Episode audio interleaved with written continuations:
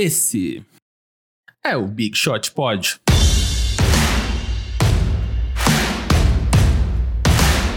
Big Shooters! Que emoção, que bom estar com vocês, gravar com vocês. Principalmente vocês aí que estão, meus companheiros de bancada virtual, Vavo Mantovani. Olá, amigos. Eu quero ver se tu vai falar o nome de todo mundo que está participando dessa gravação, por áudio. Eu quis dizer, eu quis dizer incluindo as E- crianças ao fundo. É, nós temos crianças, temos. Hoje nós temos a participação de famílias, amigos, queridos.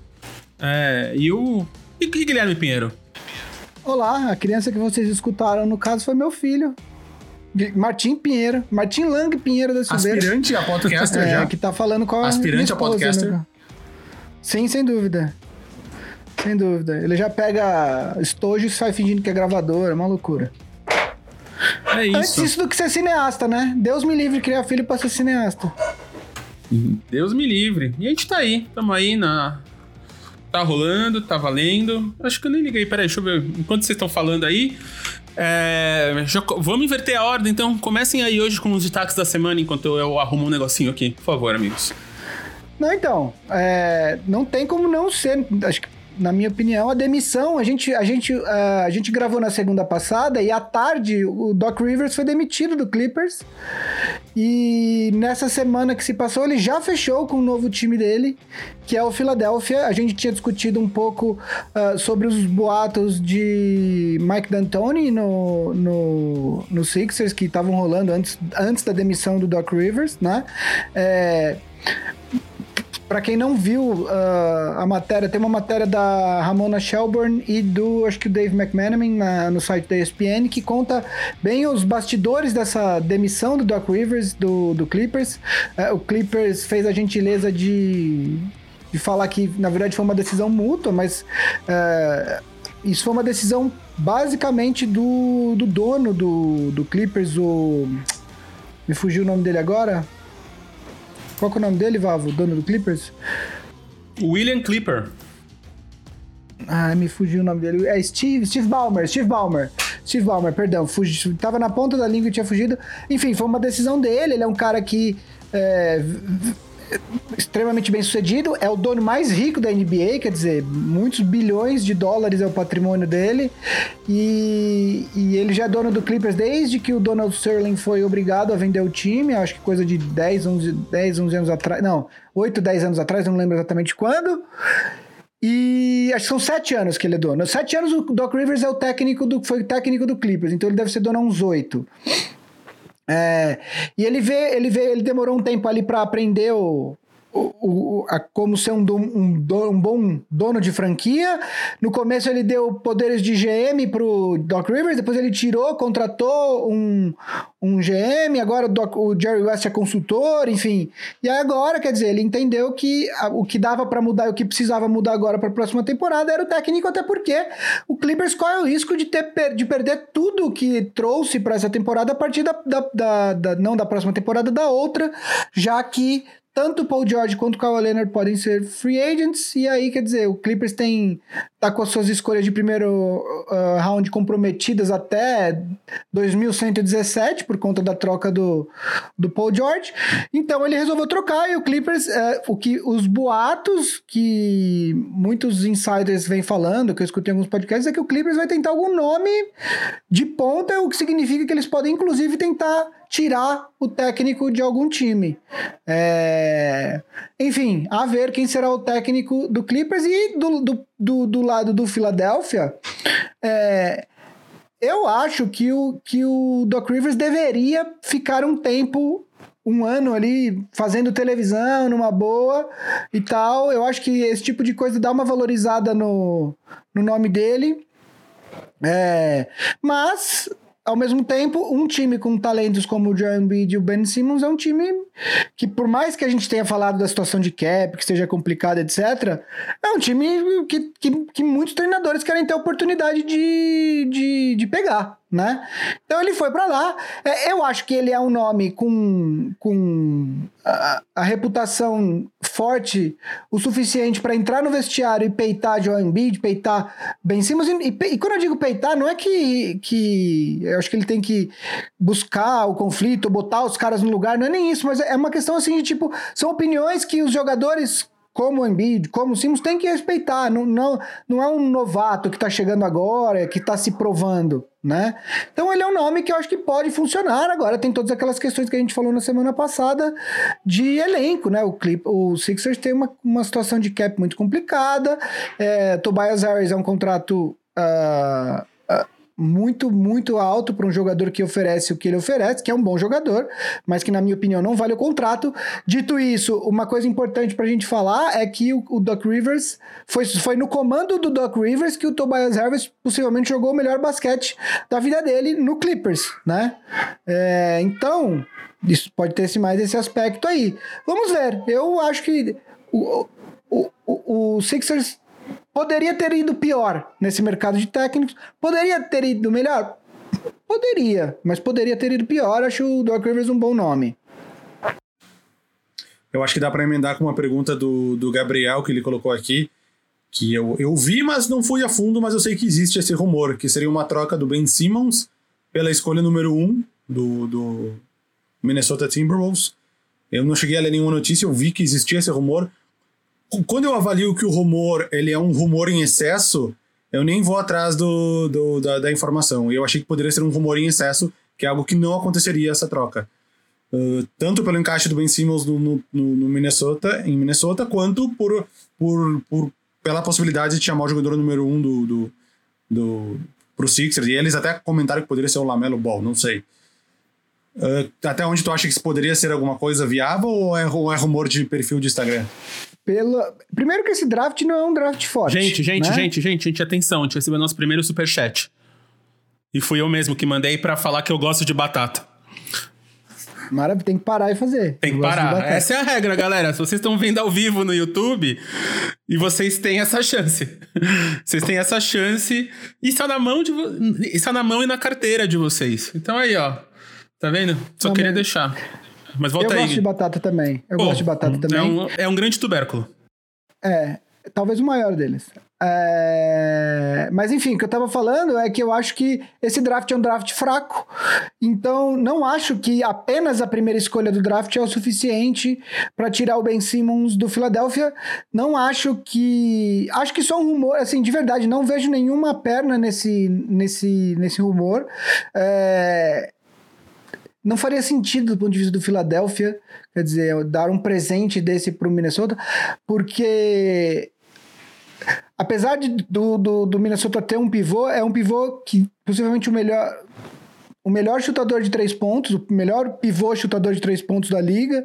É, o D'Angelo Russell é um bom chutador de três pontos, quer dizer, eu acho que até teria encaixe, mas eu acho que é tão é, é tão é, sem substância esse, esse boato que não vale a pena a gente ir, porque assim é muito pouco. Eu, o Minnesota precisaria dar muito mais coisa pro, pro Philadelphia para valer a pena pro Philadelphia.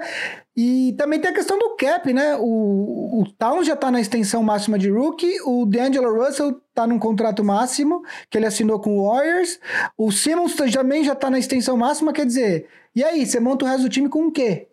Né? Embora o Ben Simmons não tenha se tornado o Magic Johnson, ainda assim ele está muito acima da média do que é um, um, um, jogador médio de primeira escolha, né? Óbvio que temos jogadores de primeira escolha como LeBron James, como Shaquille O'Neal, como Kareem Abdul-Jabbar, mas um jogador médio de primeira escolha, ele é pior que o Ben Simmons, então... Uh, uh, o, o, Ben Simmons. Eu quero dizer que, tipo, tem, tem o Derek Coleman, tem o, o, Larry Johnson, tem, tipo, vários jogadores de primeira escolha que não se tornam, não foram fracassos, mas não se tornaram grandes estrelas da NBA. O grande Purvis Ellison, né? Não vou nem falar de Anthony Bennett, mas enfim. Então, o Ben Simmons é um cara acima de uma primeira escolha. Então, então que nem tu falou, a primeira escolha, mesmo que desse para bater o salário, sem lá quem, sei lá quem fosse incluído nessa troca, não sei se seria algo bom para o time dos Sixers. A não ser que eles quisessem se livrar do Ben Simmons e começar uma reformulação em torno dos caras que restaram, do Shake Milton, de sei lá quem, dessa escolha número um. Mas não tá com cara que isso vai acontecer. Definitivamente. E o seu destaque inicial, Vavo? Falou que tinha que envolver o Marcel. Inicial, na verdade, ele inclui o Marcel, né? Porque quem acompanha o Big Shot Pod há bastante tempo sabe que em fevereiro, né, em uma, em uma viagem para o, para o All-Star Game da NBA, eu acabei trazendo um presente para o Marcel, um chocolate, né, que eu já mostrei aqui na tela, não tenho mais como mostrar, chamado Butterfinger. Logo em seguida veio a, a, a pandemia, o, a, o distanciamento social, e eu nunca mais tinha encontrado o Marcel. Na embalagem de Butterfinger, dizia que a validade dele era Best by September 2020, né? Até, até, até o final de setembro de 2020. A questão é que no dia 30 de setembro o chocolate ainda estava parado aqui e eu mandei uma mensagem. Marcel, comeloei. Não, não tu, Marcel, o chocolate. Comerei o chocolate. Tá vacilando. E. Tá vacilando. e aí, no dia 1 de setembro, no dia seguinte, no dia 1 de outubro, no dia seguinte, o Marcel veio da cidade onde ele mora, que eu nem sei o nome, né, tipo uns 100 quilômetros aqui, veio na minha casa buscar o chocolate. E nesse exato momento, quem está vendo no YouTube, ele está abrindo o chocolate. E, na verdade, eu ia fazer uma pergunta. Era se o chocolate estava bom, não estava mofado, né? Afinal, já tinha passado um dia da validade. E se ele já tinha comido, se ele estava bom. Então, no caso, agora estou vendo que ele está abrindo o chocolate Exatamente, nesse exato momento, disse... respondendo a minha pergunta que o meu imagens. destaque inicial é o gosto do chocolate vencido do Vavo. Eu sempre quis cair de boca em alguma coisa que o Vavo teria me dado, e essa vai ser a oportunidade. E vocês vão acompanhar isso ao vivo. Tá vendo, ó? Essas feras, meu, brincadeira. Ele tá meio disforme. É tudo que eu imaginava que o Vavo, quando ele me daria alguma coisa, ia ser assim. Docinho e meio disforme. Vamos lá. Ele tava, ele tava no meu porta-canetas desde Hum. março. No dia 30 de setembro, eu botei dentro da geladeira, porque eu realmente planejava comer o chocolate. Hum, Mas aí o Marcel veio aqui buscar. E aí ele, ele deu uma endu- reendurecida, né? Então ele pode ter mudado a Rapaz. consistência por causa disso. é a quarentena, né? As coisas é, ficaram mole uma época, agora estão ficando duro de novo. Mas, caras, ó, eu super. É Butterfinger, acho que é. Eu não gosto muito de chocolate, mas Butterfinger eu gosto. Porque, ó, ele tem camadas na minha câmera aqui, não sei se vocês estão vendo, se tá focando. Mas ele, ele, ele tem camadas crocantes de amendoim. Então, tipo, é um caramelo de amendoim que é muito bom. E aí eu já agradeço o Vavo por ter trazido. E o meu destaque inicial, além de ser o chocolate, além de ser a amizade, além de ser o companheirismo, né? De- do, é das duas outras pessoas aqui na bancada que me apoiam, que me ajudam, que me trazem chocolate do exterior. Caras, é que é uma verdade que o- a validade dos produtos é tudo uma enganação, né? É um lobby da, da indústria de venda de alimentos, nem da indústria de alimentos em si. Então, procurem aí pra você ver, tanto que nos Estados Unidos o termo validade não existe, né? É best buy, ou melhor comer até. Porque tem tanto preservativo nessas, nessas bagaças aqui que a bagaça, em teoria, não estraga. O preservativo. Mas pra vender mais, preservativo gente dizer falando que estraga. conservante, é isso? Espero que não tenha um preservativo no chocolate. Preserve, Cara, conservate. Falando. Falando, falando em data de validade, uma das, um dos, dos programas que eu gosto muito de ver com a minha esposa, tem poucas coisas que eu vejo na TV hoje em dia, né? Tipo, que você fica ali procurando os canais e tal. É, quase tudo é on demand, mas uma das coisas que eu gosto de ver quando tá passando no. Acho que é um dos canais Discovery, é aqueles programas de cupom. Cupom mania. E então, e aí, vira e mexe, tem umas, umas pessoas que são bem loucas, assim, tipo, bem loucas, porque elas não só dedicam a vida delas basicamente a coletar e organizar os cupons, mas a questão é que muitas vezes, por conta desse número de cupons absurdo, elas são obrigadas a comprar quantidades tipo grotescas de alimentos e produtos, porque só vale a partir de uma certa quantidade, então não sei o que. Então, é, eu tava vendo um outro dia que a, a, a mulher ela tinha ela organizava os cupons, e aí ela, ela organizava, então, tinha organização de cupons, que era nas pastas, por data de validade dos cupons, quando ela usar. E aí ela tinha também o outro, que era a organização dos produtos, porque ela precisava saber a validade de tudo que ela tinha comprado para ela consumir tudo e não desperdiçar nada do que ela comprou, muito mais do que ela precisava, tá ligado? Então, tipo, basicamente a vida da pessoa girava ao redor de cupons e compras, tá ligado? Ela, tipo, ela não tinha mais tempo de fazer. O marido trabalhava e ela fazia cupons e compras e listas de validade dos cupons e das compras, tá ligado? Eu já vi, é muito bom É esse o programa. famoso- a mãe da Rani Bubu fazia Aí isso. eles, ele- eles passam um carrinho inteiro de compras, total 876 dólares. Aí fica um videozinho passando cupom, cupom, cupom, cupom, cupom, cupom, cupom. Sa- Saldo É. final. Aí ele Não, é tipo 7 21 dólares dólares, sempre muito pouco. Ah, ganhou um desconto de 97%. e aí acaba doando tudo. Tipo, doa tudo pra igreja, doa tudo pra. Porque. Isso é mais. Eu já comprei uma geladeira com moeda só. Então eu entendo a dor do caixa, tem que contar isso, que ela ficou Ah, muito mas com a televisão comigo. lá filmando é Tem que legal. contar uma a geladeira uma- filmando, o caixa tá felizão aparecendo. É, e- Então, gente, só lembrando, quem tá aqui no YouTube já viu, a gente tá agora com várias maneiras de vocês apoiarem a gente. Então, você, você já ouve o projeto, o projeto Big Shot Pod, esse projeto multimídia, esse projeto de, de multilinguagem, eu diria até. É quase uma arte performática que a gente faz aqui, né, meninos? Não é, é tanto que um crítico já chamou a gente de Marina Abramovic dos podcasts de basquete. E eu achei super é, é pertinente essa crítica. A gente pode fazer aquele número das pessoas sentarem na nossa Cara, frente e ficarem meu, olhando. eu vi. Olhando. Eu, gente, que é- quando eu estava em Nova York em 2010, eu fui no MoMA e estava acontecendo exatamente isso. Ela estava lá sentada na cadeira olhando pra todo mundo. eu tava lá também. 2010? Vava. É, será que a gente viu ao mesmo tempo? A gente tava um do lado do outro? Eu fui lá uns dois, três dias ver a, a Marina Abramovic sentada. Em 2010, tipo, março, abril. É. É. É, foi quando rolou Sério, parada. cara? É que eu não te conhecia. Sério? Vale explicar, vale É. explicar para as pessoas que em 2010 eu não conhecia o Marcel. Cara, Exato, a gente se conheceu em 2014. Eu não fiquei muito Fazia tempo, não. não fiquei mais que 20 segundos olhando. Mas... Então é isso, a gente, se vocês sabem, nós nós temos o, o All Stars, o, o Big Shot Pod All Stars, onde os Big Shooters, os All Stars, eles nos ajudam com 15 reais por mês, mas a gente tem agora também, a gente fez uma parceria com a Orelo.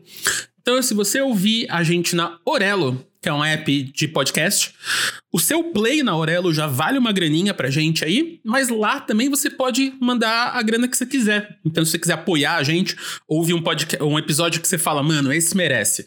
Esse merece 20 Butterfingers pro Mamá, merece 20 bonés de beisebol pro Gui. O Vavo, o, é, o Vavo ele tem tudo, então o Vavo é um computador novo pro Vavo, por que É, não? O que ele não tem, ele ganha. É Ele verdade, ganha e o faz- Vavo que é faz- estrela.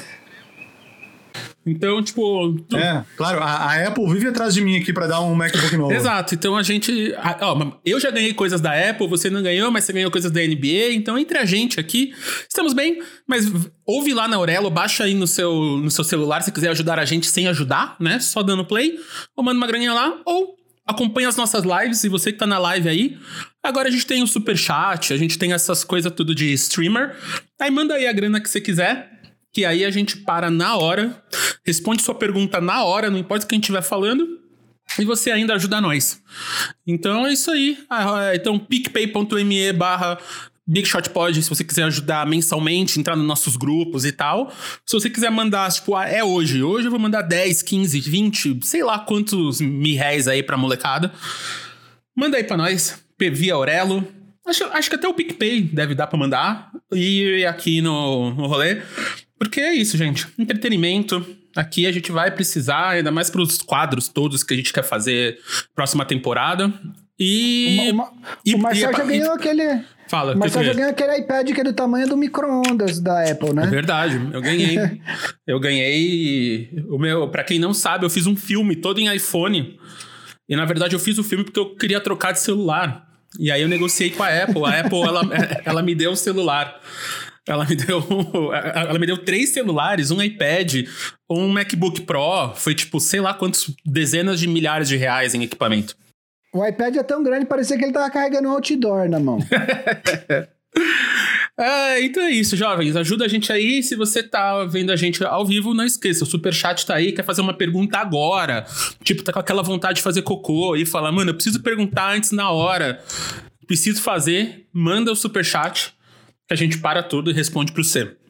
Não importa o valor. Óbvio que quanto mais a gente agradece mais, quanto menos o que seu coração tá rolando. Então, galera, jogo 3. Jogo 3 as finais.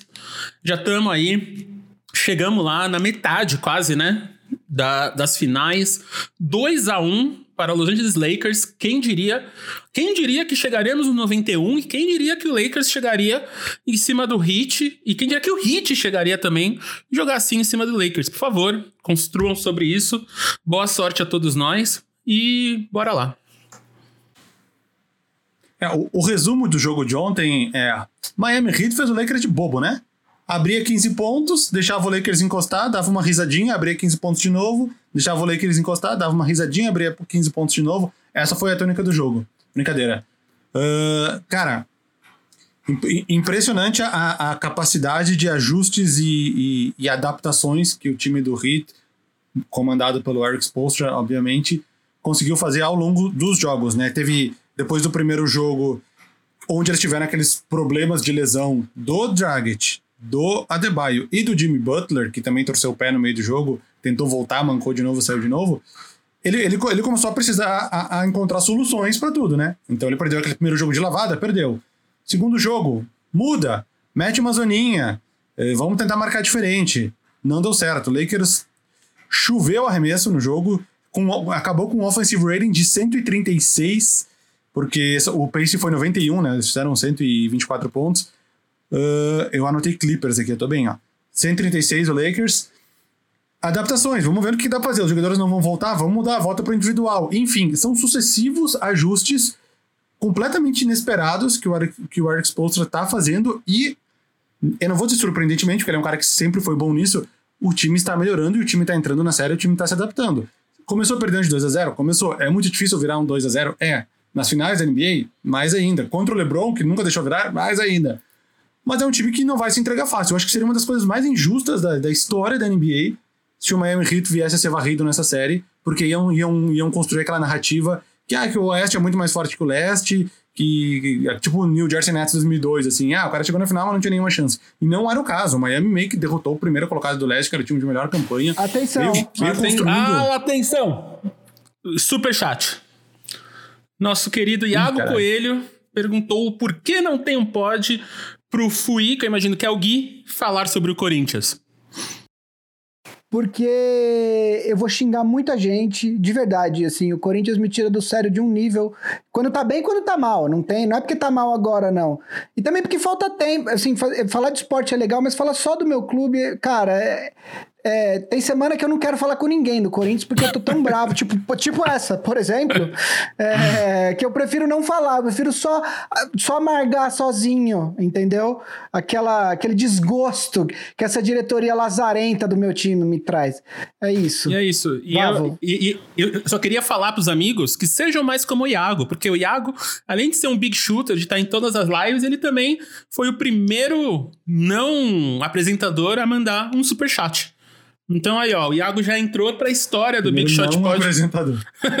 o Iago já mandou, já entrou pra história do Big Shot Pod. Então, beleza, vá, vou continuar. Não, voltando aí, eu tava falando da série, tava falando dos ajustes, da, da marcação diferenciada que o time tentou. Aquela zona no segundo jogo uh, ficou confusa. Os jogadores da NBA não estão acostumados a jogar marcar zona porque eles não têm essa cultura, tanto que a zona só foi permitida ali no, no, meio dos anos 2000, até então era defesa ilegal. Então eles não têm a cultura, vários, vários, vários lances que eles não se comunicaram direito. O, o mais marcante talvez é aquele que o LeBron arremessou uma bola de três 100% livre, com ninguém a 4 metros de distância dele, porque houve uma comunicação errada. Teve uma cesta do Rajon Rondo que ele simplesmente parou no meio do garrafão, recebeu a bola e fez um floater a 3 metros da cesta com ninguém perto dele. Por quê? Porque a defesa ainda, ainda tá aprendendo. O, e, e com, com, o Kendrick Nunn e o, e o Tyler Hero e o Duncan Robinson jogando embaixo na zona, então eles ficavam meio que correndo de um lado pro outro. Fazia dobra no pivô, abria pro chute de três. Fazia dobra no pivô, abria pro chute de três. Eu sei que isso resultou naquele tocaço do Kendrick Nunn no Anthony Davis. Isso só aconteceu porque o Kendrick Nunn estava marcando embaixo na zona. Mas enfim, não deu certo. A defesa foi muito mal do Miami Heat, que ofensivamente foi muito bem nesse jogo 2. O Heat chutou 50, 40, 90 no jogo. E é algo que acontece muito raramente, é o time chutar 50% nos gols, 40% de 3 e 90% de lances livres. Quem faz isso vence o jogo. Os caras perderam o jogo. Isso mostra o quão a defesa não foi bem. E agora no jogo 3 eles voltaram para marcação individual, e aí o Jimmy Butler, nos momentos mais críticos, ficou em cima do LeBron James, grudado nele, principalmente no último quarto, onde o, onde o LeBron marcou apenas dois pontos, se não me engano. E o Jimmy Butler foi o. Foi o não, não há palavras para descrevê-lo, né? Um triple-double de 40 pontos, vou até abrir o número exato aqui que tá na outra aba, que eu saí. No... 40 pontos, assistências, chutando 14 de 20, 70% e 12 de 14 nos lances livres. E só. E nenhuma falta. Sem nenhum chute de 3 pontos. Chute de 3, e nenhuma falta cometida. Ou seja, o cara fez uma das maiores atuações da história das finais é. da NBA. O Heat está totalmente dentro da série, totalmente dentro da série. Se voltarem os jogadores, mais ainda, porque aí criam- criam-se mais opções para fazer ajuste. Kelly Olynyk veio muito bem nos dois jogos, onde ele veio do banco, mas veio como se fosse o titular do time, né? O Myers Leonard só joga os, os inicinhos do, do jogo. E o Tyler Hero e o Duncan Robinson começaram a esquentar. Então, nesse embalo que vem o Miami Heat numa crescente desde o jogo 1 até o jogo 3, cara, Miami Heat tá na série, velho. Tá na série. Não, é, é, assim, vamos lá, em cima do que o Val falou. Primeira coisa, assim, a gente sabia que ia ser uma série difícil, e mesmo com as lesões que o Heat teve no primeiro jogo. É, O Adebayo deve voltar em algum momento. Não acredito que. O Dragic, eu acho que o Heat tá, tá fazendo só pro Lakers não, não relaxar. A lesão que o Dragic teve não é para voltar. Assim, de verdade, não é uma lesão que você se recupera em duas semanas. É, dizem que tem chance, mas eu não vejo isso acontecendo. É, se ele for, possivelmente vai pro sacrifício. É, eu acho que, assim, os dois primeiros jogos. ah, o, o primeiro jogo, quer dizer, o Lakers teve uma reação ali nos primeiros minutos, logo depois que o Heat abriu aqueles 12 pontos, é, que foi quando ainda tava, e isso é importante ressaltar, ainda tava todo mundo em quadro, trava o Dragic, trava, o Adebayo, tava o Jimmy Butler, aque- aque- aquele esculacho que o Lakers deu no segundo quarto, tava todo mundo dentro do jogo, né? É, e aí depois abriu uma distância grande, quer dizer, e aí o jogo foi tranquilo. É, o segundo jogo, o Miami já fez alguns ajustes, é, o Rondo foi muito bem no segundo jogo, acho que o Rondo fez 16 pontos, é, o problema da zona do Miami... 16 pontos e 10 assistências. Então, o problema da zona que o Miami usa muitas vezes é que o maior, o maior antídoto para uma marcação por zona são jogadores inteligentes. E isso o Lakers tem três jogadores muito inteligentes no elenco. O Rondo é um deles, o, o Anthony Davis é outro e, obviamente, o LeBron James. Nesse terceiro jogo, eu acho que a gente teve é, alguns, alguns fatores determinantes para a vitória do, do, do Heat. É, o primeiro deles, com certeza, foi a atuação magistral do Jimmy Butler. É, ele jogou demais, é, foi responsável direto pela vitória. É, eu acho que tem uma, uma, uma, uma questão que foram as faltas do Anthony Davis. Ele jogou apenas 11 minutos no primeiro tempo. E aí no, no- no- ele fez a quarta falta dele no terceiro quarto. Ele teve que sair também. É, isso nem é uma reclamação sobre arbitragem. Mas é impressionante como toda vez que alguém tem alguma. Quando, quando você olha alguma coisa e você fala assim, pô, mas a arbitragem hoje sei não, tá lá o Scott Foster no meio. Teve uma hora que eu fui olhar. hum, Cara, cara, não rouba o direito do torcedor do Rockets de ficar reclamando do Scott Foster. Não tem lugar de fala pra isso. São muitos anos sofrendo com ele. Não, não, não, então, mas o meu ponto é, cara, não foi nem por isso que o Lakers, eu não tô nem insinuando que o Lakers perdeu por isso, porque não foi. Mas é muito estranho quando você vê assim, teve uma hora no terceiro quarto que o único jogador com quatro faltas era o Anthony Davis e todos os outros jogadores tinham no máximo duas. Eu lembro que eu fui olhar na hora. E aí você vai ver e tá lá o Scott Foster. Enfim, não foi por isso que o Lakers perdeu, só, só uma coisa que eu tô chamando a atenção. Mas eu acho que o fato do, do Lakers ter ido mal no primeiro tempo, porque o Anthony Davis não entrou no ritmo, permitiu que o Heat eh, tivesse.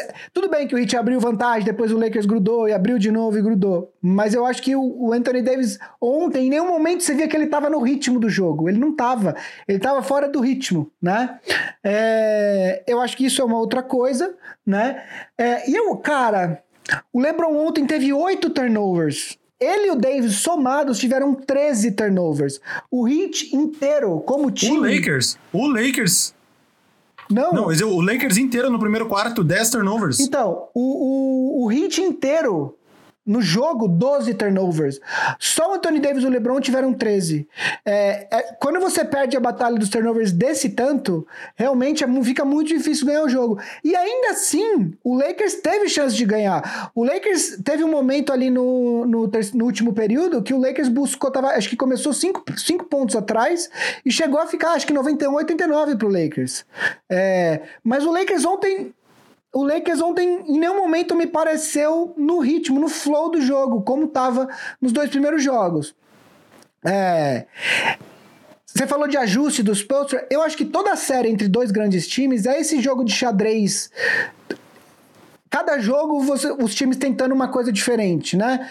Então você, você prepara um plano, você é, vai para o primeiro jogo e aí se deu certo, se deu errado, você no segundo jogo você adapta, né? Você ajusta. Então você viu que o Hit já tentou algumas coisas no segundo jogo e tentou outras nesse terceiro jogo. É, vai ser um jogo de xadrez até o final. Eu acho, espero que o LeBron venha mordido nesse último jogo, porque ele não foi, apesar dele ter quase tido um triple-double nessa partida, ele não foi bem. E o Anthony Davis também não foi bem nesse jogo, nesse, no jogo de ontem, no terceiro jogo. É, eu acho que uh, com, com, quanto mais jogos a série uh, é, se, se desenrolar, maior a chance do Adebayo voltar e do Dragic, embora eu acredite que isso não seja possível, mas o Adebayo possivelmente vai voltar. Dito isso, não é porque o Heat ganhou ontem sem o Adebayo que quando o Adebayo voltar não é matemática, né? Quer dizer, não é, ah, agora ele voltou, agora o Lakers tá, tá na lama. É, pode Pode dar merda? Pode, claro que pode, mas é, é, eu acho que, de novo, vão, vão, ter ajustes do lado do Lakers agora também, né? É, ontem, assim, me incomodou, por exemplo, o Lakers Sabe, sabe quantas bolas o Marquinhos Morris arremessou de três pontos ontem? 11. Assim, ele, ele foi bem, ele, ele converteu cinco. Só que me desculpa, não é pro, pro Marquinhos Morris arremessar 11 bolas de três pontos. Teve algumas, algumas bolas que foram forçadas, assim. Eu senti que o Lakers ontem não entrou no ritmo. Tinha alguma coisa errada. Méritos do, do, do Hit também, claro. É, aliás, possivelmente uma coisa é consequência da outra, né? Se o Lakers não estava no ritmo ontem, se o Lakers não conseguiu jogar o jogo dele ontem, muito possivelmente é por conta de coisas que o Heat estava fazendo em quadra, né? É... Mas dito tudo isso, quer dizer, eu acho que a série tá, tá dentro do que a gente esperava, assim. Tirando o primeiro jogo, quando o Lakers é, deslanchou, e aí depois, do, no terceiro quarto, quando teve as lesões do Heat, realmente ficou, entre aspas, fácil.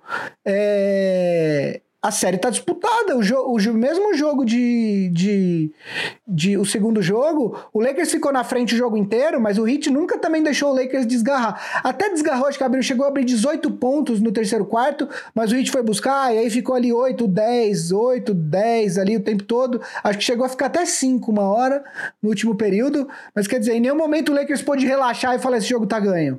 Né? Então, assim. Eu acho que a tônica vai ser essa. O Heat está na série.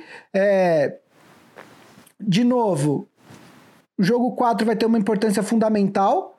Acho que se o Heat ganhar, a gente deve ir a sete jogos. Se o Heat perder, eu acho que o Lakers vai ser campeão. Uh, enfim, não vou falar em, não vou falar em, em cinco ou seis, mas eu acho que não chega a sete jogos. É, então eu acho que esse jogo, tem uma, o jogo de terça-feira, tem uma importância absolutamente fundamental para o resultado da série.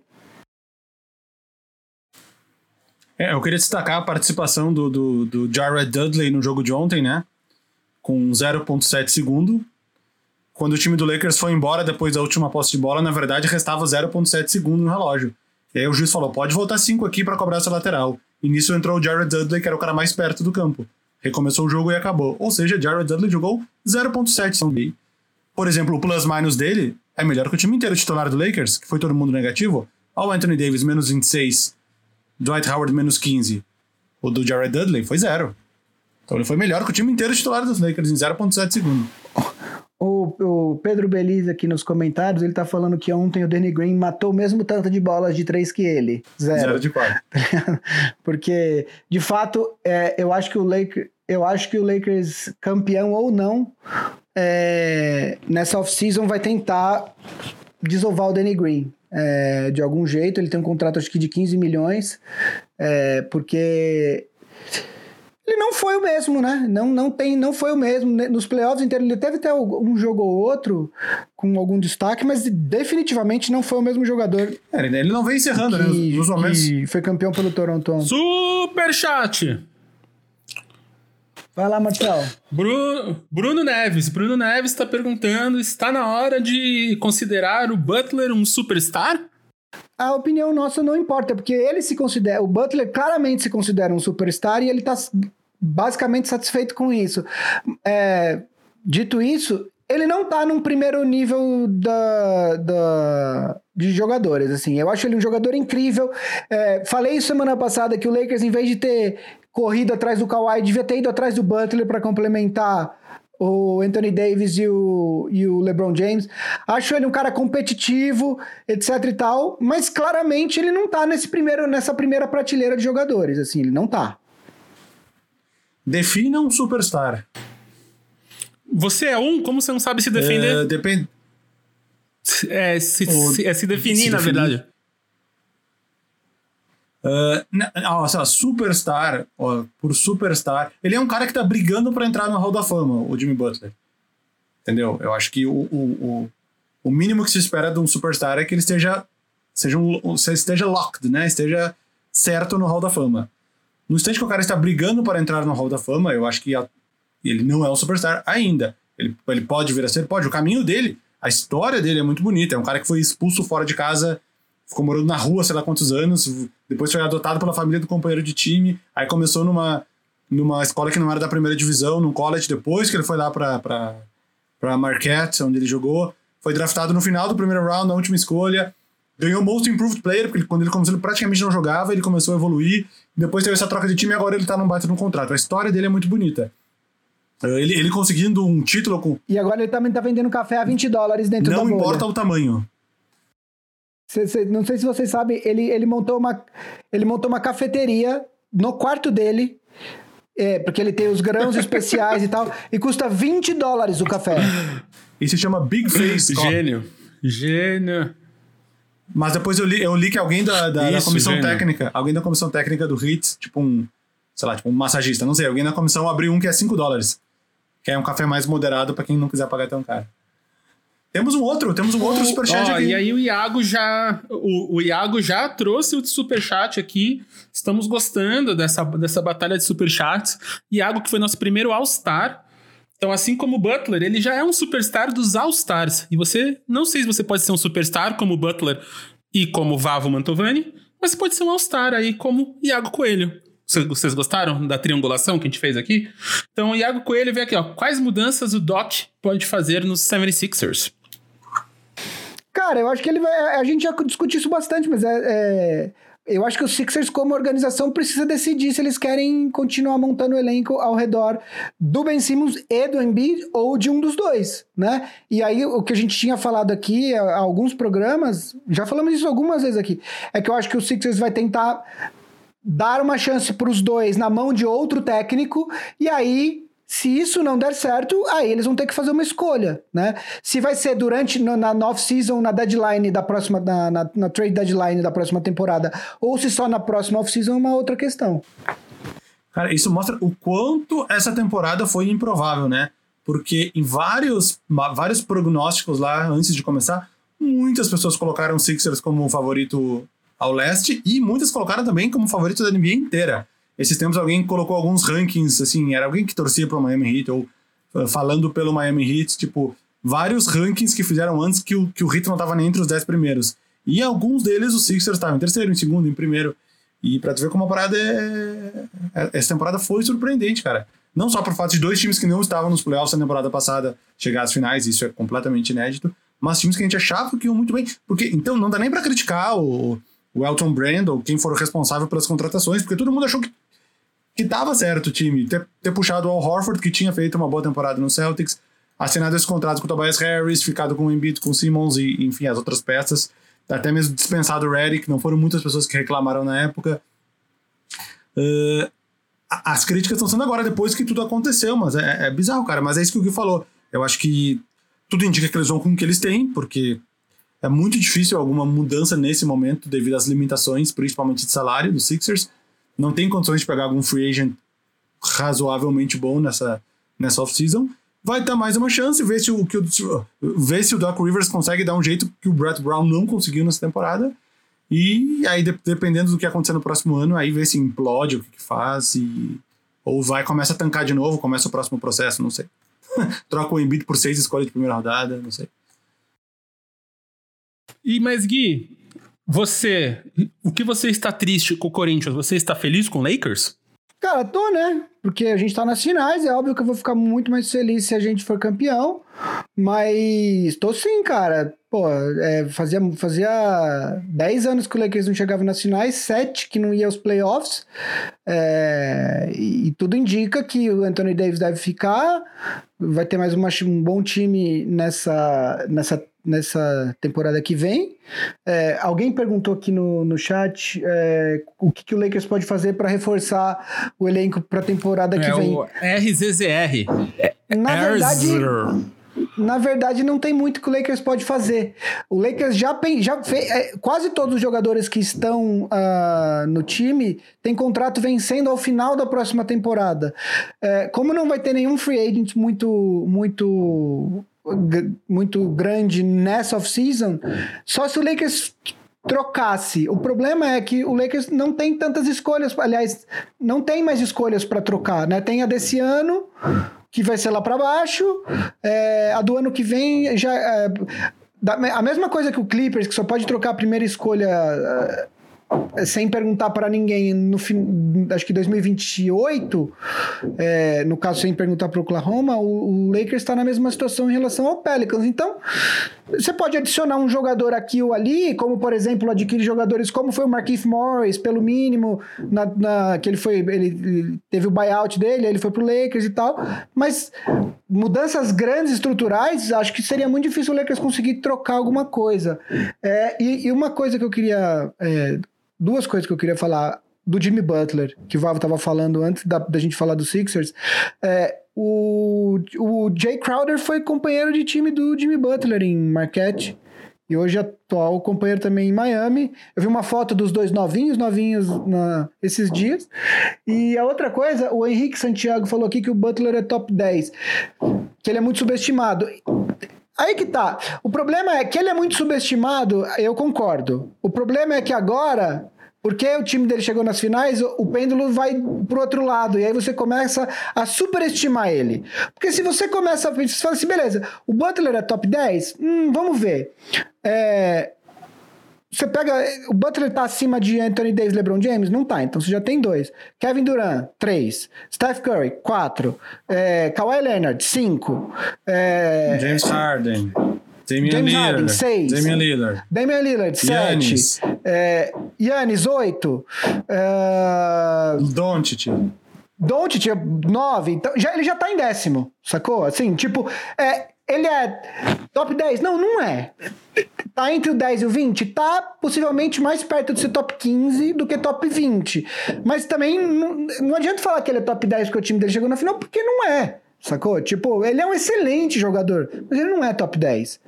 É, eu acho que ele é um cara muito competitivo, etc e tal, mas hum, aí top 10 é exagero. Lógico que se ele virar e acabar 4 a 2 a série e ele tiver mais de 37 pontos, 14 rebotes e 11 assistências por jogo, isso entra muito na conta de montar o top 10.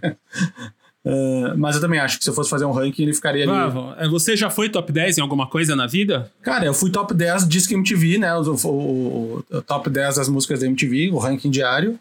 Muitas vezes, com quebras correntes, com. com depois, depois o top 10 foi extinto e ele voltou depois, né? Mas deixa o tempo, eu sei, todas, todas essas músicas foram top 10 por algum momento. Olha lá. E, e a galera achando que era só o Vavo do Boom Chacalaca. Aqui é popstar, meus filhos. Aqui é popstar. E você, e você, Gui? Já foi top 10 em alguma coisa? Cara, eu sou top 10 pai dos meus filhos, assim. Eu sou top 1, na verdade. Sou, ah lá, sou... opa. o, então, a mulher vai achar o que disso? E jovens...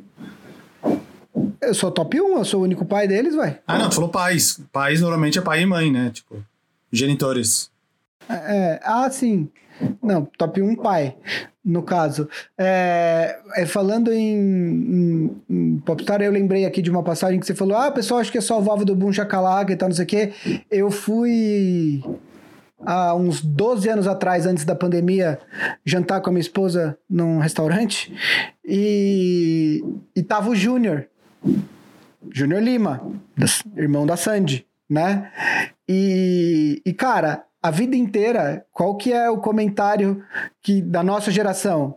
Que é Sandy Júnior, né? Uhum. O menino é o, é, o, é o que cola na Sandy, tipo, né? Tipo, sempre foi a Sandy e o Júnior. Né? Só que ele tem o canal do YouTube dele hoje em dia e tal, não sei o quê. E aí, cara, eu, cara, eu juro que eu presenciei essa cena e eu quase caí de costas. Tava, eu tava na, na espera e o Júnior entrou, ele tava na espera também, daí chamaram ele, e aí o, tinha, uma, tinha umas meninas do, do meu lado com a família, assim, tipo, elas deviam ter 15, 16 anos, e o, o Júnior entrou, daí a hora que ele passou assim na frente delas, uma virou pra outra e falou assim: Meu, diz que a irmã dele é cantora.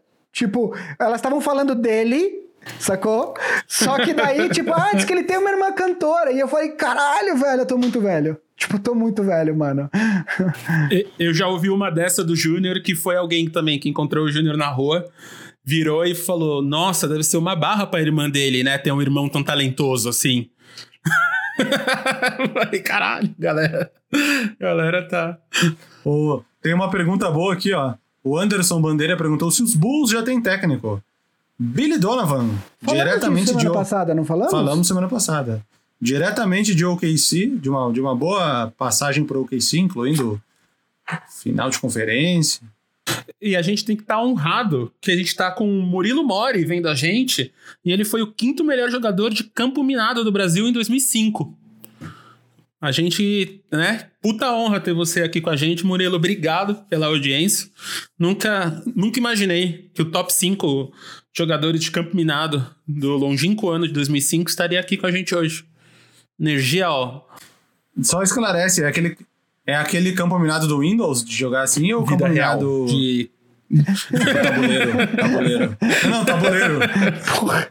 imagina, imagina o cara tava lá, sei lá, no Afeganistão, tirando. Barra. Gente, vocês têm mais alguma coisa para falar da final?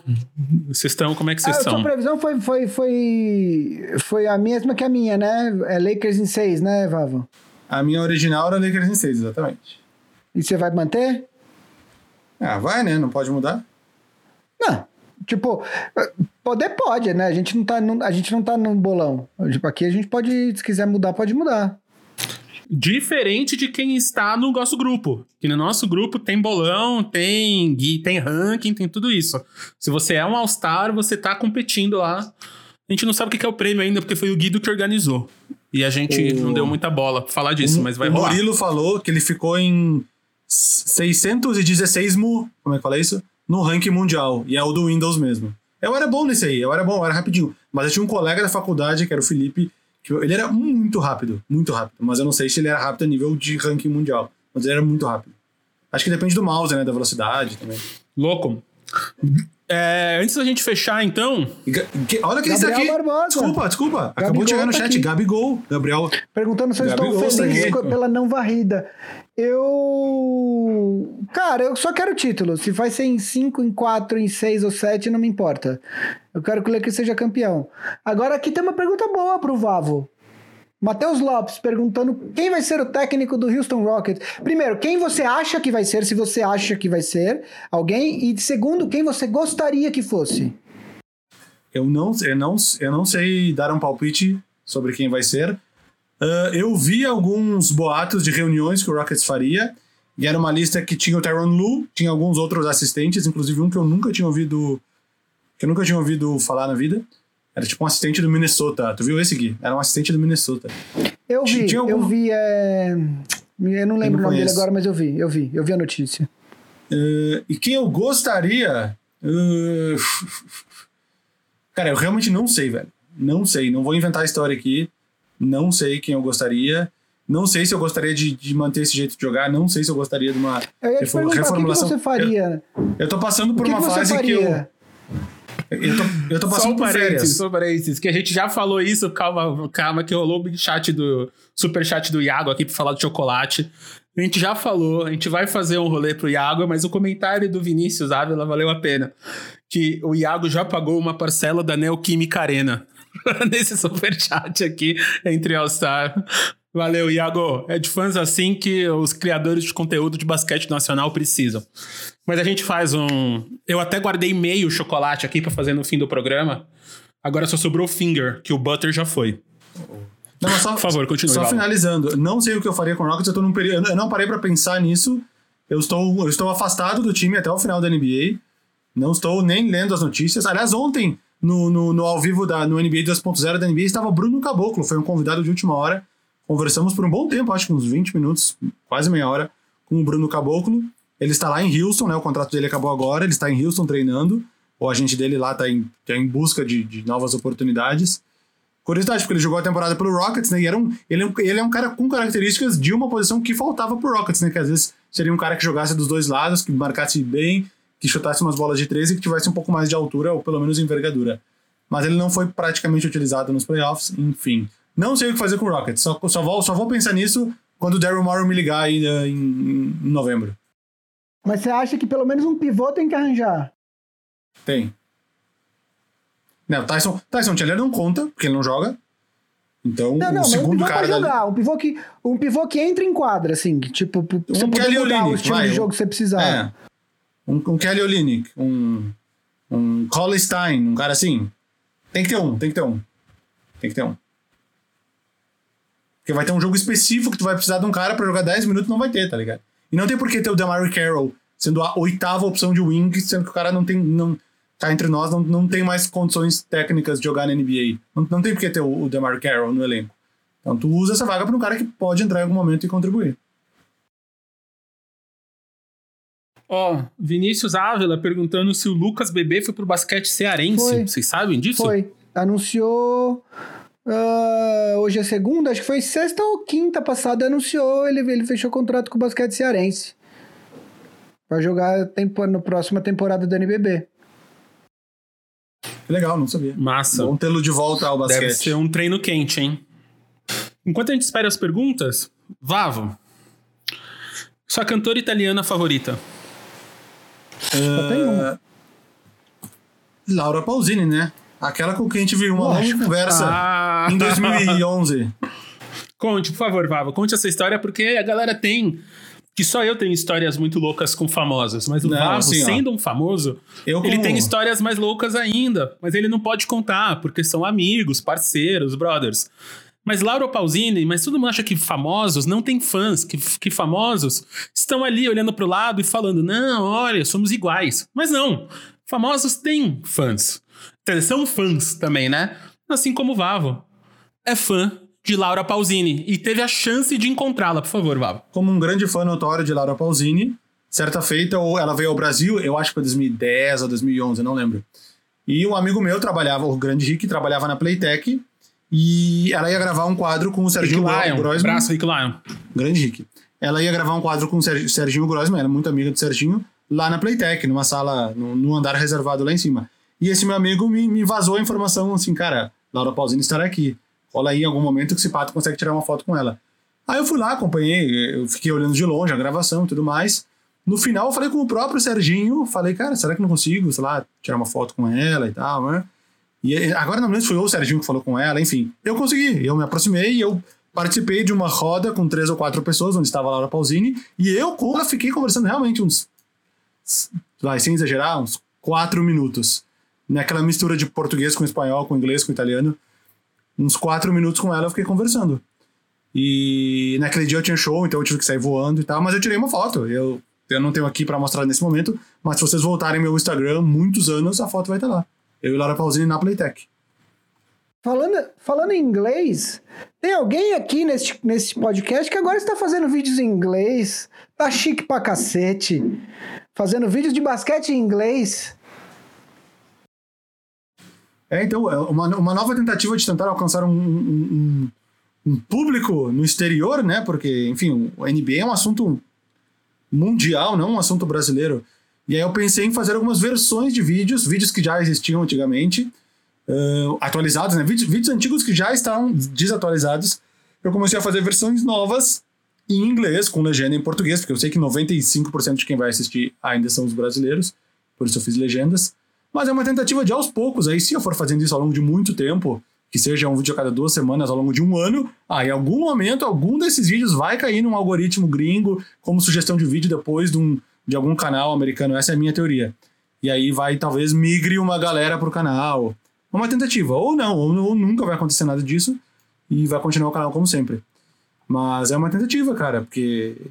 Porque, como eu falei, é um assunto mundial. Então, se forem assuntos do tipo os dois que eu fiz, um era com o ranking dos jogadores mais altos da NBA, o outro era com companheiros de time que conseguiram triple doubles no mesmo jogo. São assuntos que gringos procuram na internet. Então, numa dessas, um deles para no meu vídeo e dá uma engajada aí. Uma tentativa, uma tentativa. E o Iago falou que eu vou lançar Ou é vídeos uma, em chinês. É uma grande propaganda do, é do Mantovani Idiomas, a escola de inglês que vai, vai tá abrindo aí. Esse barulho até que estamos ouvindo é da reforma da Mantovani Não é. Idiomas. Não é daqui. Não, tá tendo. O meu vizinho querido tá fazendo uma reforma monstruosa. Não, gente, essa era a piada pra galera Ah. aqui. A galera não sabe de onde tá não, vindo. achei que eu já era falei que tem- é não, verdade. mas- Perdemos a piada. Marcel, estão realmente construindo Perdemos, uma a gente escola tem que no assumir a prédio. derrota. Não, é que estão realmente construindo uma escola no lado do meu Não, é prédio. Mantovani Idiomas. É, eu já tinha falado essa isso. era a parada. Não, já tinha- essa não é uma piada, é o verdade. callback. Mas não é daqui o barulho. Esse era o callback. É, a Mantovani Idiomas, que se você tá aí com filho em idade escolar de 0 a 90 anos, não perca. Ma- Mantovani Idiomas, pra, pra sua língua é, desenrolar mais fácil aí. Espera. É treinamentos em cima da NBA. É Language School Langovani. Vai chamar. Espera. espera até o meu primeiro Vamos lá, vídeo. então pra, pra rodada final de... Espera meu primeiro vídeo em italiano no Bruxa Calaca. É verdade, é verdade. Hoje eu ouvi o Vavo cantando em italiano, amigos, vocês... Nossa, emocionei, emocionei. Eu fiquei... É derretido igual tá o meu chocolate aqui. Daqui a pouco eu mostro pra vocês. Vamos lá, então. É, Pra, aqui, Gab- Gabriel Barbosa. Gabigol, o Gabigol tá perguntando É. quais as sugestões de técnico pro OKC. É, cara, É toda vez que eu leio OKC, eu penso direto no OK Cupid e não no, e não no time. Isso, quer dizer que eu sou solteiro? Sim, bastante tempo. Há bastante tempo. Ah, mas... É, é, mas enfim, eu acho que é difícil a gente falar, né? Tipo, mas assim, com tanto de, de escolhas de draft que o, que o Oklahoma tem e com o tanto de jogadores jovens que já estão no elenco, como por exemplo o Shai Gilgeous Alexander, é, eu acredito que um cara como Kenny Atkinson, que foi demitido do Brooklyn, seria um técnico bem bom pro que o OKC quer fazer nos próximos anos. Assim, ele é um cara que já mostrou que ele é bom com jogadores jovens. Ele já mostrou que ele é um cara que sabe é, é, montar um, um time competitivo com, com, eu não vou dizer com pouco, mas quer dizer, sem estrelas, e o Shaquille Alexander está se encaminhando para ser, mas ele ainda não é. Você tem lá o Chris Paul, que não sei se vai continuar lá, como o Valvo falou, ele já meio que deu um tweet despedida de Oklahoma, né? Então eu acho que seria assim, dos nomes todos que estão aí no mercado, eu não vou, eu não vou fingir que eu conheço todos os assistentes que estão disponíveis no mercado, porque eu não conheço. Então, falando de alguém que já foi técnico, a gente conhece o trabalho, eu diria que o Kenny Atkinson seria um excelente nome. Boa, você vai, você tem alguma... É isso também? Concordo? Não, não, não. Só quando me ligar em, em, em novembro. Vocês sabem que todos os general managers me ligam em novembro, né? Antes da temporada começar. Normalmente eles me ligavam em julho, na época das trocas, na off-season, início da off-season, mas agora eles estão, vão me ligar em novembro. Ó, e o Matheus tem uma pergunta pra você, Vavo. Você trocaria Westbrook por qual pivô? Embiid é viável? Ah, se quiserem fazer essa troca, eu troco. É, Alguém não trocaria o Westbrook pelo Embiid? Não, com esse contrato do Westbrook aí, dependendo do que, man- tipo, você pode entrar naquela cabininha que fala sim, não, e possivelmente você vai sair com algo melhor que o contrato do Westbrook.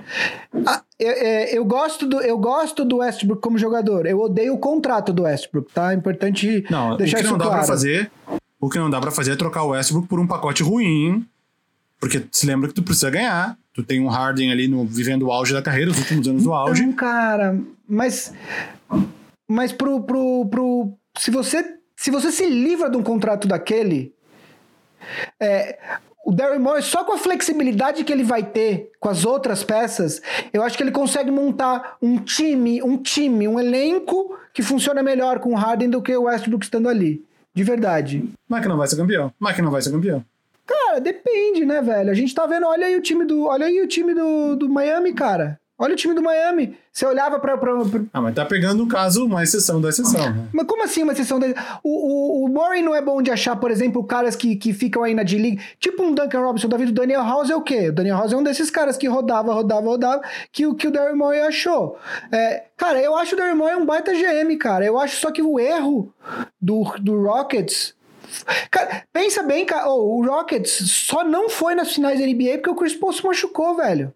Se o Chris Paul não se machuca, aquele elenco ali teria chegado às finais e possivelmente teria sido campeão. É, o, que eu, o erro que eu acho foi que, ah, depois é, no segundo ano o Chris Paul também, é, aí o, o, Warriors ganhou e tal, o Chris Paul também não estava tão bem fisicamente nos, nos playoffs. Aí trocou pelo Westbrook, eu acho que o erro foi esse. Mas ele é ótimo de achar jogadores bons e baratos, ele é ótimo de montar elenco. É, eu acho que eles fizeram uma aposta no Super Small Ball nessa temporada, mas de verdade, se você pega é, um, um, um, alguém disposto, sei lá, cara, pega o Knicks. Sacou? Tipo, que não tem muita coisa. Você fala assim: me dá aí o RJ Barrett, me dá aí sei lá, completa os contratos que precisa completar aí e me manda. E aí, com a flexibilidade, eu acho que o Daryl Morey já montaria um elenco mais, mais perigoso ao redor do Harden do que o dessa temporada, de verdade.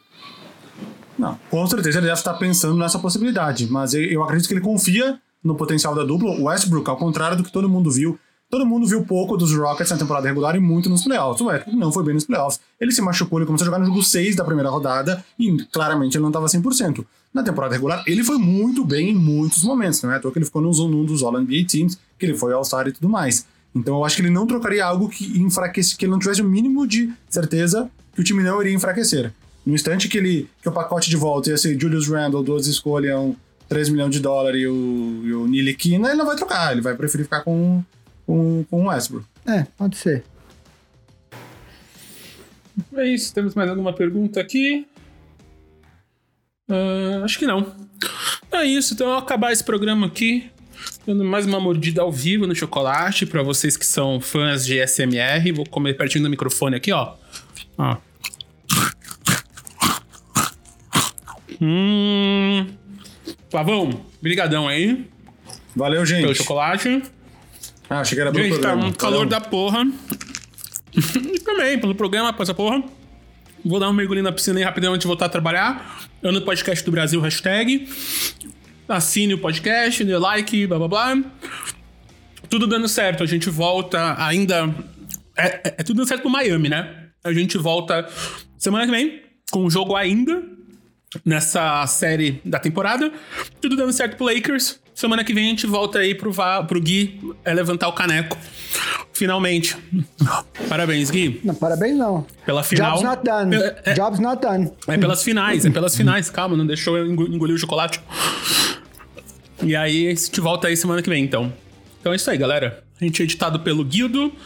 Se vocês estão vendo no YouTube, nossas arrobas do Instagram estão sob nossas faces.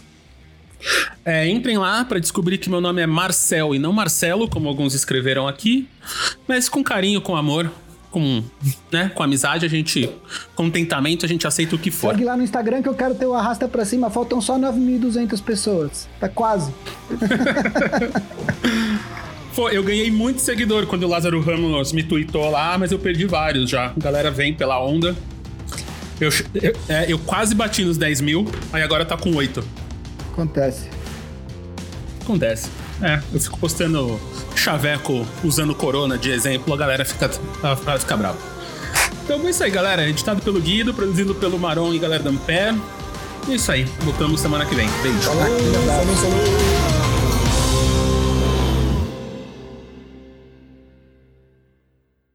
Falou,